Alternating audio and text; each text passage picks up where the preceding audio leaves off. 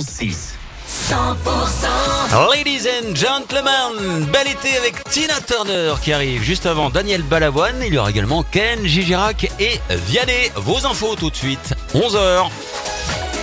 Les tubes et l'info 100%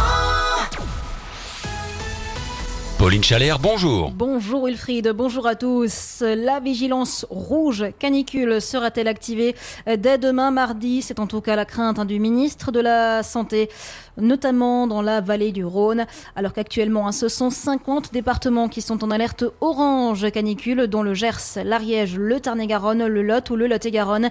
Les 40 degrés pourront être atteints dans la journée, mais c'est bien demain que le pic de chaleur est attendu, selon Météo France. Terrible drame en Ariège. Un parapentiste a été retrouvé mort ce dimanche alors qu'il marchait sur un sentier de montagne à Port de l'Ers. Ce sont deux randonneurs qui ont trouvé le corps inanimé de la victime et qui ont donné l'alerte. L'homme de 58 ans était en arrêt cardio-respiratoire à l'arrivée des secours, mais ces derniers n'ont rien pu faire. Les recherches sont reprises ce matin pour retrouver cet ouvrier agricole porté disparu à Castel-Sarrazin. Ce ressortissant polonais s'est accordé une pause baignade dans la Garonne hier après-midi, mais n'est pas revenu. Ses affaires personnelles ont été retrouvées au bord du cours d'eau.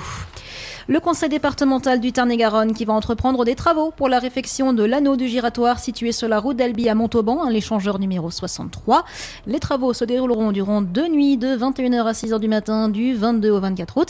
Les bretelles d'entrée et de sortie seront fermées ainsi que la départementale 999 des itinéraires de déviation seront mis en place.